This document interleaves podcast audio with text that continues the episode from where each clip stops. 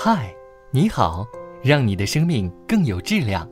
我是泽乔医生，欢迎打开今天的日常自救指南。有一种痛啊，是腰缠万贯的痛，也叫带状疱疹的痛。带状疱疹呢，这个名字可能听起来大家有些陌生啊。其实呢，就是我们俗称的蜘蛛疮、缠腰火龙或缠腰蛇。带状疱疹以疼痛为主，像针刺一样，又像火烧一般。这种疼痛呢，极度痛苦，让人彻夜难眠，不能触碰。几天后啊，疼痛的部位还会冒出红色的水泡，影响美观。带状疱疹在生活中很常见，不想感受腰缠万贯的痛，那就得注意预防了。说了这么多呢，那带状疱疹该怎么预防呢？首先啊，要增强体质，提高抗病能力。带状疱疹是由水痘带状疱疹病毒引起的。感染后呢，病毒可长期潜伏在脊髓后根神经节或者是颅神经感觉神经节内。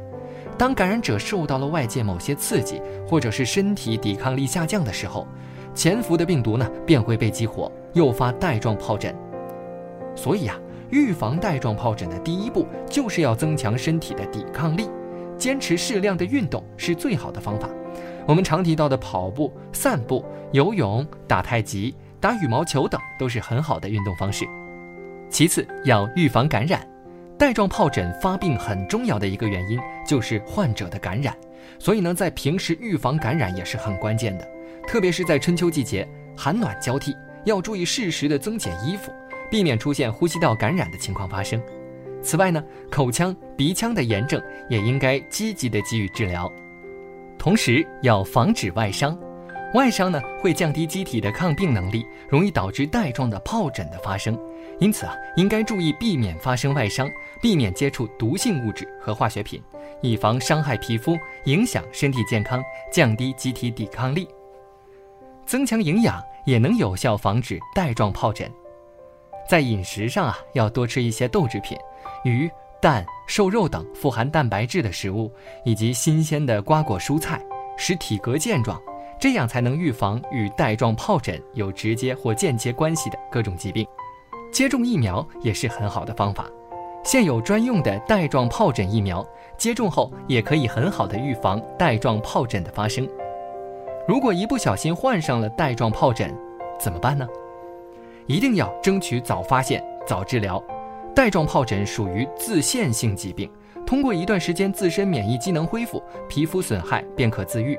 但是疼痛可能会持续很久，预防和控制神经痛的关键在于早期的积极治疗。通常情况下，抗病毒治疗的最佳时期是在水泡出现后的七十二小时内进行，部分症状较重的患者也可在一周以内进行，但两周再用抗病毒药物作用就不大了，错过了阻止病毒复制的最佳时机。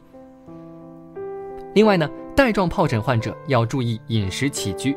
患病后，平时要注意保护自己皮肤的清洁，要穿柔软纯棉的衣物，避免出汗。为了保护自己的患处皮肤不受损伤，睡觉的时候呢，应该注意避免压到水泡。水泡期不建议洗澡，因为水泡破裂后容易传播病毒或者继发感染，且局部容易遗留疤痕。待水泡结痂后才可以洗澡。不要过于的疲劳。尽量卧床休息，保证充足的睡眠，这样啊才有利于病情的康复。在饮食上呢，不能吃鱼、海鲜、辣椒、菠菜等食物，最好饮食要清淡，可以多吃一些新鲜的水果和蔬菜，如西瓜、苦瓜、扁豆、菠萝、冬瓜等，多喝水，保证大便通畅。防止抓破。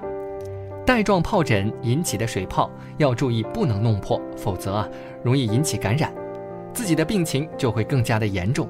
可以穿柔软的棉质衣服，避免摩擦皮损处。若不慎挤破啊，则应该予以抗菌药膏外用，保持创面的清洁干燥，以防止创面感染。缓解神经痛，带状疱疹让人闻风丧胆的最主要的原因呢，就是疼痛。可以采用芬太尼贴剂片，在较为完好的皮肤部位，或者粉碎两片阿司匹林，把它混合于两大汤匙的消毒酒精里面，接着把这种糊状物每天三次的涂抹于水泡表面，有止痛的功效。此外，口服布洛芬和卡马西平或者热敷也有一定的止痛效果。老年患者啊要特别注意，带状疱疹的发病和年龄明显成正比。老年人的机体免疫力不佳，新陈代谢慢，患病后容易留下后遗神经痛，尤其是发生在头面部的带状疱疹，建议老人患病后住院治疗，以防并发症的发生。秋天快到了，大家快运动起来吧，强身健体才能战胜病魔。